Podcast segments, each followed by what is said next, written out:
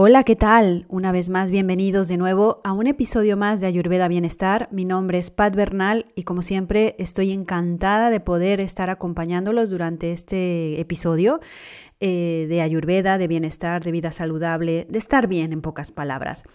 Y mm, me gustaría hoy hablar un poco de filosofía ayurvédica y que también es filosofía yógica, incluso es filosofía espiritual, pero no te preocupes antes de que digas, uff, qué rollo, mejor me voy a otro episodio de otro podcast, va a ser bastante interesante porque te va a ayudar a comprender cómo tu mente funciona, cómo tus emociones funcionan y de qué te estás nutriendo.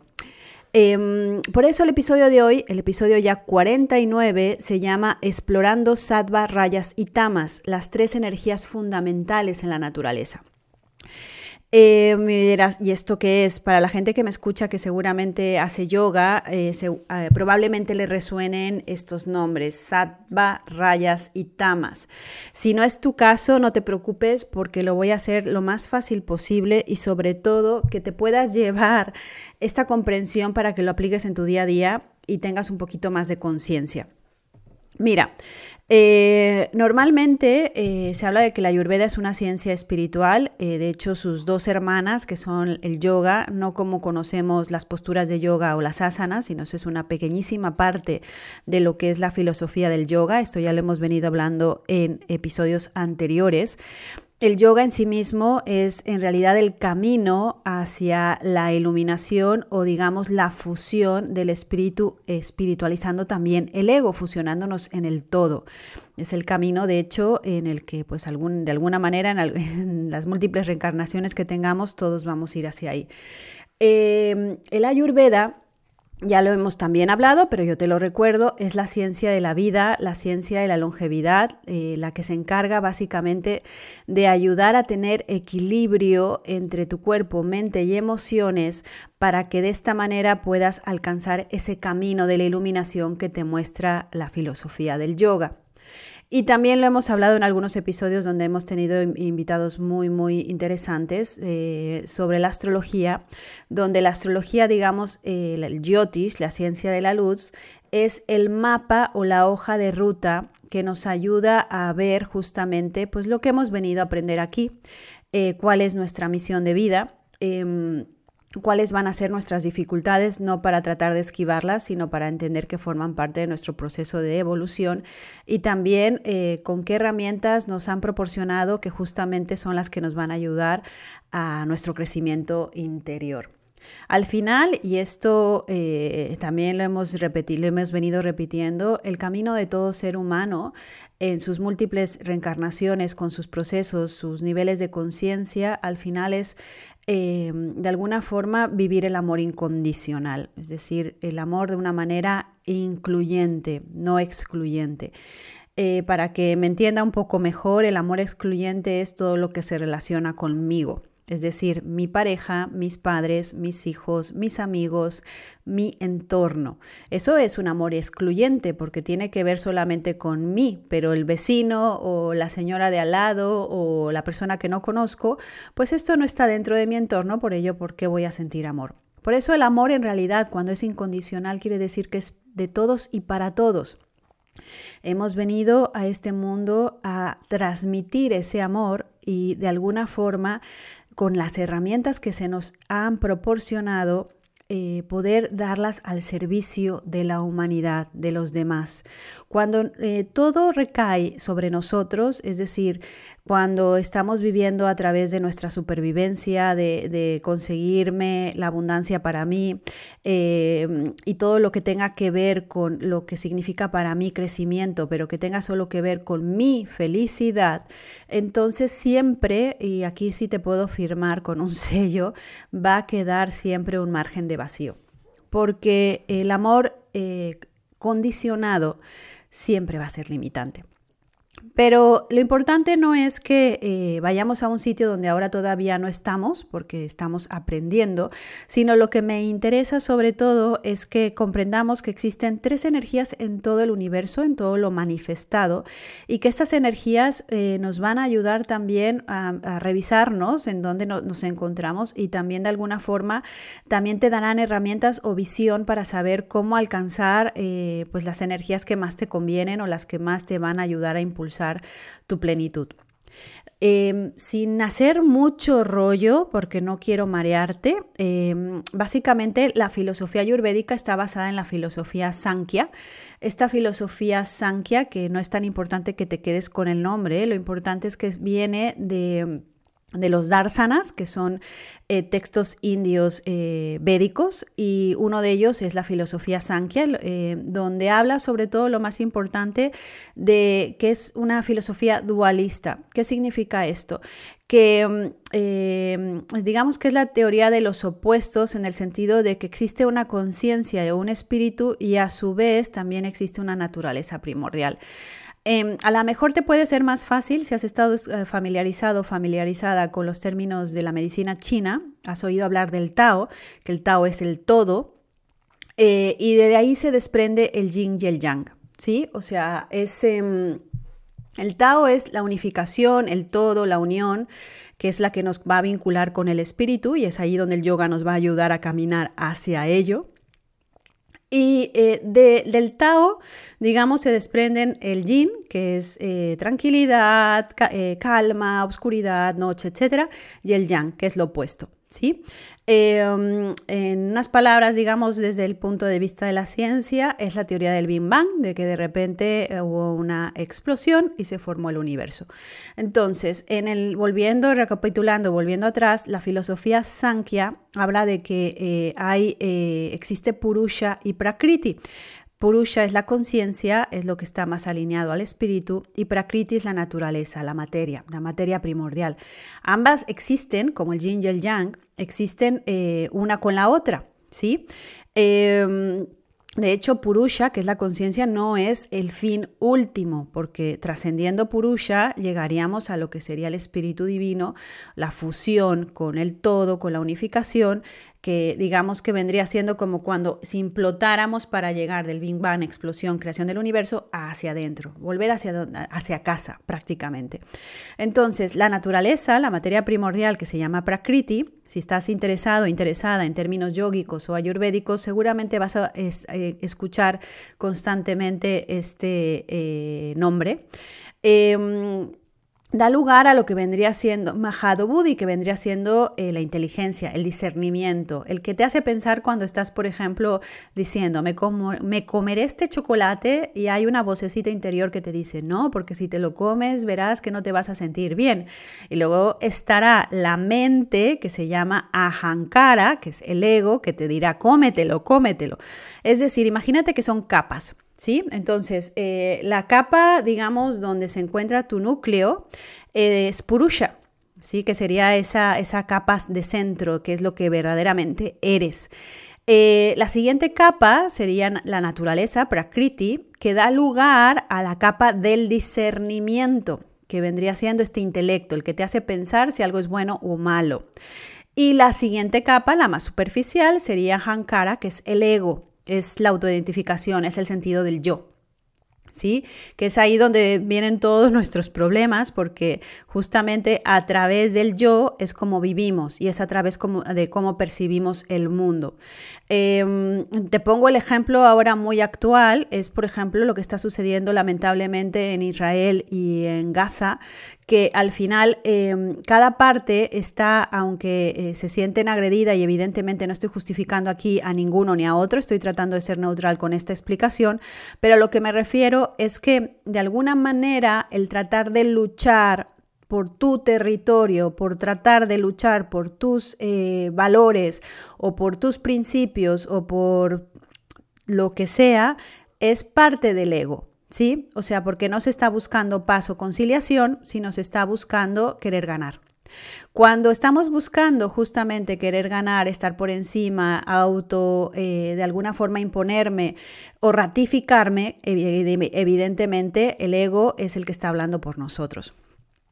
Del ego, de Ahankara, que es esa autoidentificación, que es ahí de donde ya venimos y somos personas, eh, que además es curioso porque persona, personaje, justamente eh, es, viene de ahí, es ponernos esa máscara de, como el personaje para eh, poder transitar este mundo, pero no olvidemos que es una capa superficial. Es decir, atrás de esta persona, de esta mente, de este ego, está el intelecto, que está más conectado, y atrás del intelecto está Prakriti conectado con Purusha, que es la conciencia que nos conecta cuando estamos realmente en conciencia con nuestro espíritu divino. Bueno, entonces el ego, eh, que es Ahankara, eh, tiene tres energías. ¿Vale? Tres energías o se le llaman también gunas por si estás estudiando filosofía eh, hindú eh, o filosofía Sankhya, em, incluso en el Bhagavad Gita, eh, expresa muy bien acerca de estos tres gunas. Estos tres gunas que se desprenden ya del ego son sattva, rayas y tamas. ¿Sí? Entonces, em, para que te hagas una idea, eh, sattva eh, significa ligero, iluminado, luz, claro, es decir, una energía sádvica es la energía que está más conectada con tu espíritu, porque te arroja luz, te arroja sabiduría. Es decir, por ejemplo, si estás meditando, si buscas la paz, si buscas comer alimentación más saludable, que tenga energía pránica, energía más viva, probablemente también esa energía dentro de ti, que todos tenemos las tres, estará incrementándose. El buscar justamente eh, el autoconocimiento forma parte de sattva. Es decir, si estás escuchando este episodio, muy probablemente esa parte de sattva está ahora muy activa porque podrías escuchar otro tipo de podcast o incluso música. Sin embargo, estás interesado o interesada en aprender, en tener un crecimiento interior y en conocerte más a ti mismo.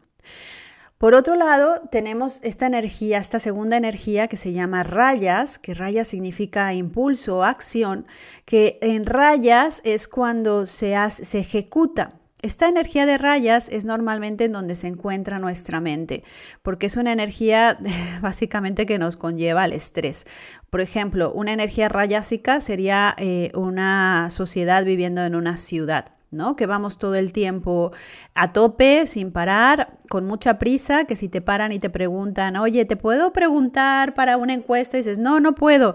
Dices, pero ¿a dónde vas? No lo sé, pero tengo prisa. Esa sensación de tener prisa y de que la mente solo esté pensando en lo que no se ha hecho y en lo que se tiene que hacer y no se esté viviendo en el momento presente, porque solamente la mente está ocupada, y si no está ocupada causa ansiedad, esto justamente es un estado rayásico, ¿sí?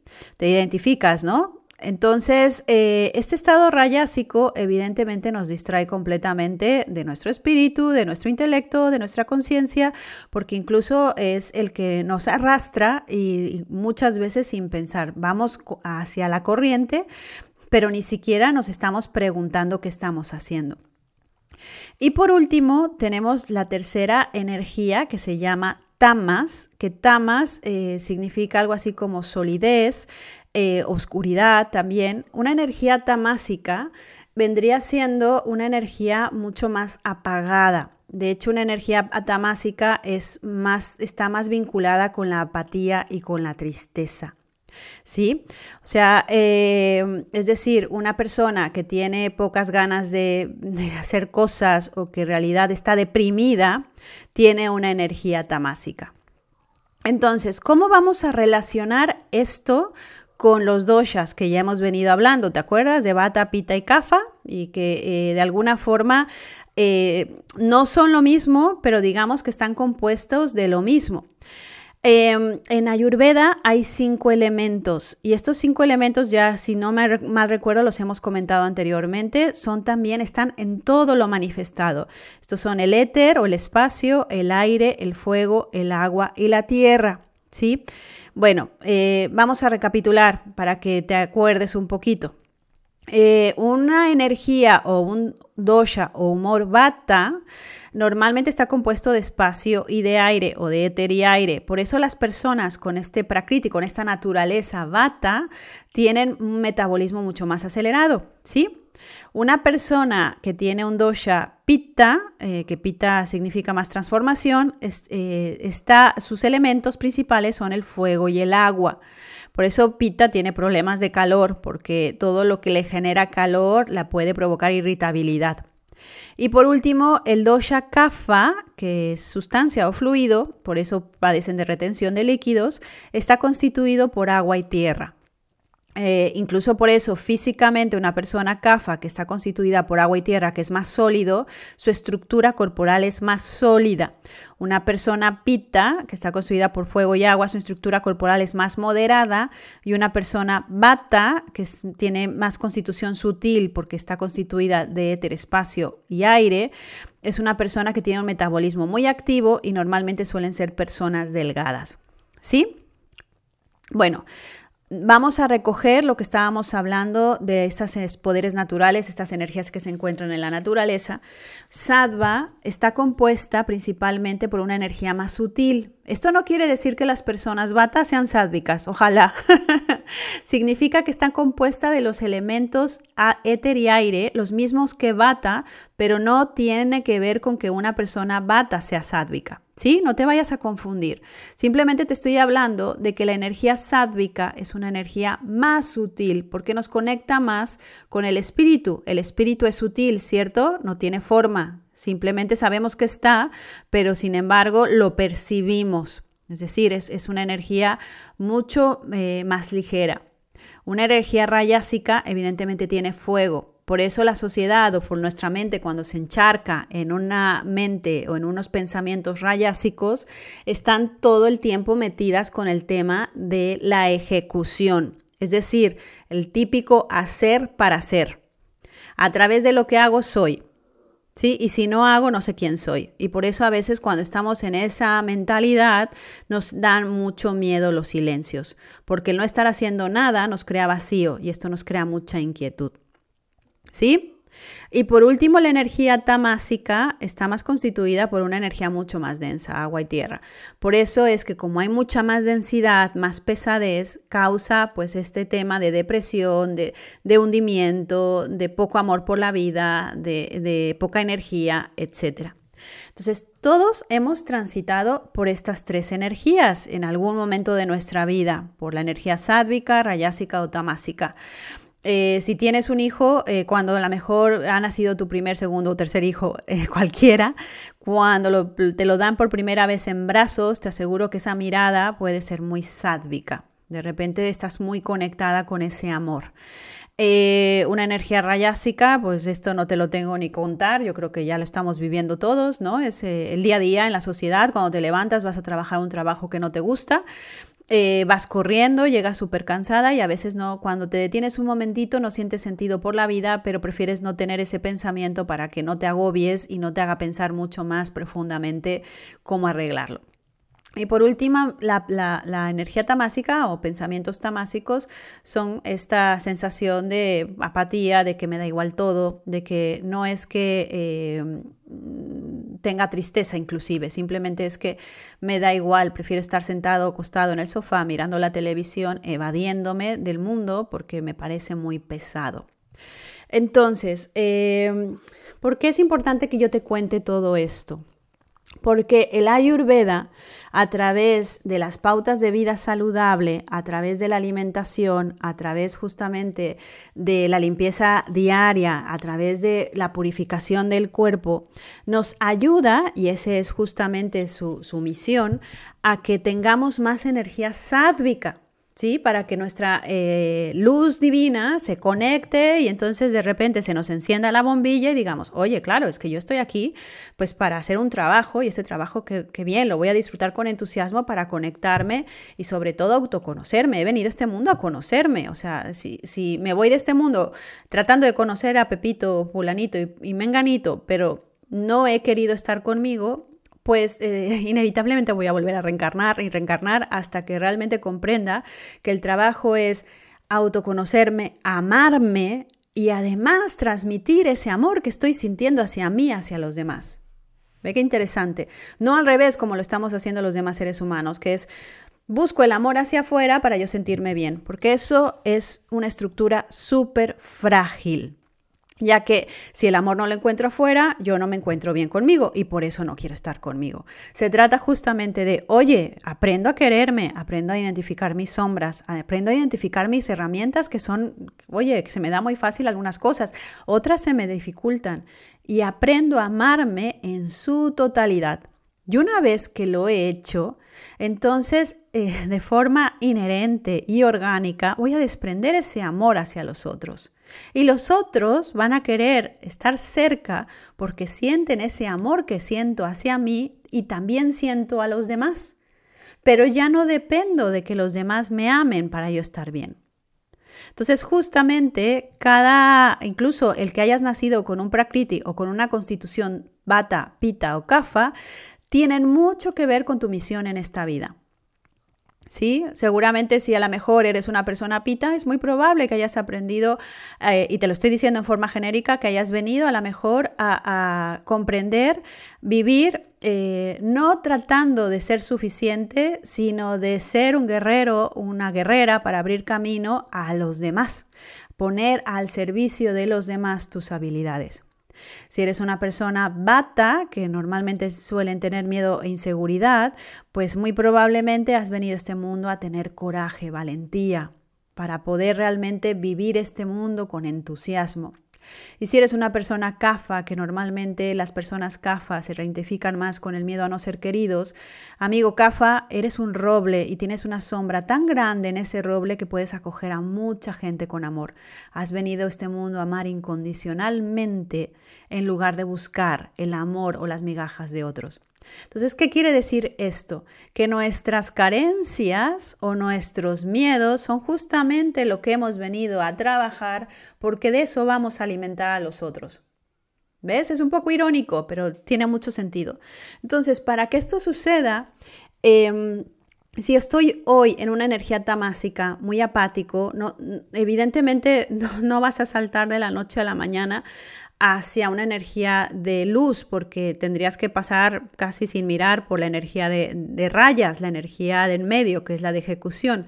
Entonces se trata de que si estoy con esta sensación de apatía, de atergamiento, porque he generado toxicidad, mucosidad, humedad, pues con mi alimentación, con, eh, con, los, con determinado tipo de ejercicios, mantras, etcétera, es transformar mi energía para convertirla en una energía rayásica que es más de acción que no es ahí donde me voy a quedar, pero es que hay más acción que la energía tamásica para que posteriormente siga mi camino para poder tener esta energía sádvica. La energía sádvica se alimenta, se alimenta todo el tiempo. Dime qué estás pensando y te diré qué eres. Dime de qué te nutres y te diré quién eres es no nada más la nutrición viene de alimentarme eh, con comida vegana, con plantas eh, o con comida súper ecológica comprada en el sitio gourmet más chic de la ciudad. Conozco mucha gente que es vegana o vegetariana que su mente está solamente en el juicio. Entonces de nada sirve comer plantas si tu mente sigue siendo una mente rayásica. ¿Sí?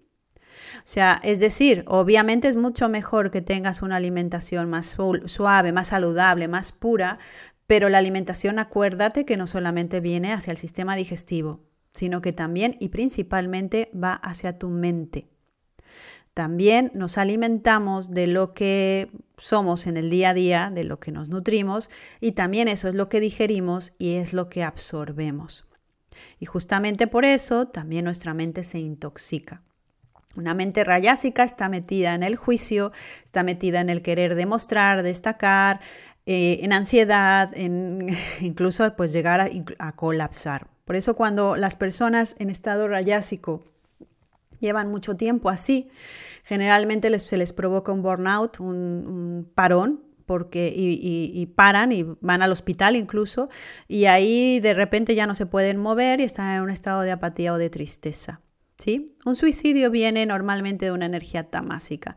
Generalmente, y vuelvo a hablar en generalidades, una persona que se suicida no es que no quiera vivir, es que no sabe, la vida le duele mucho. Entonces, em, aquí se trata justamente de direccionar esa energía, estas tres energías que tenemos todos, pero ¿cuál es la que quieres alimentar? Esto es una cuestión de, de obviedad. ¿Cuál de estas tres energías me interesa alimentar? ¿La sádvica, la rayásica o la tamásica? Y en función de eso, pues entonces como una regla matemática, ponte a trabajar. Sattva, pues al nutrirte justamente de conciencia, de libros que te ayuden a conectar con tu interior, de meditación, de caminos por el bosque, de actividades que te nutran, que te hagan sentir bien, de voluntariado, de ver la forma de poner tus habilidades al servicio de los otros y disfrutar hacerlo de ver en, el alimento tu medicina y agradecer ese alimento que te está nutriendo, etcétera, etcétera, etcétera.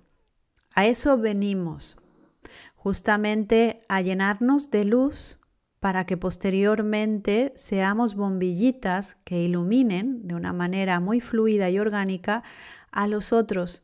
Tú imagínate si todos hiciéramos esto, el mundo imagínate cómo estaría ahora.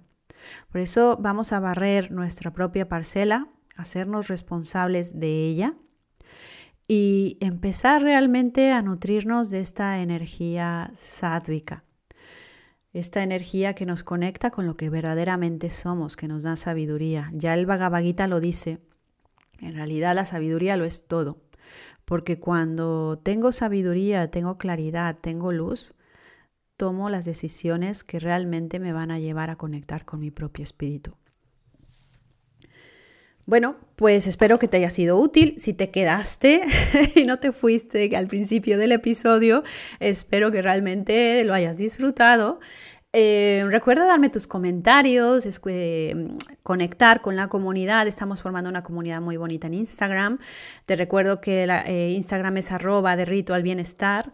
Eh, de alguna forma también me puedes seguir en YouTube. Eh, recuerda que si quieres realmente saber, bueno, un poco más de ti para poder tener estas pautas o este manual de instrucciones, también ofrezco asesorías online para poder determinar las pautas a seguir a través de la Ayurveda. Em, y bueno, y los retiros que te sigo comentando, si estás en España, sabes que estamos eh, haciendo retiros tanto de panchakarma, que son limpiezas muy profundas, como de fines de semana para hacer inmersiones en Ayurveda en grupos muy pequeñitos, para que como en familia realmente eh, podamos aprender de esta maravillosa ciencia y te lleves herramientas, además de viviendo en un entorno muy tranquilo y muy sádvico, te puedas llevar esas herramientas para aplicarlas en tu día a día. Toda esta información la encuentras en la página web que está abajo en la descripción. Eh, y bueno, sin más, te deseo como siempre que esa luz, esa bombillita cada vez ilumine más, que tu intelecto cada vez te guíe más hacia buscar energía que te nutra, energía sádvica, para que justamente no perdas el tiempo para que vengas a hacer realmente el trabajo que has venido a hacer. Esa alma tan bonita no puede perder el tiempo mezclándose o dispersándose entre cosas que le generan vacío. Te deseo un muy bonito día y como siempre, namaste.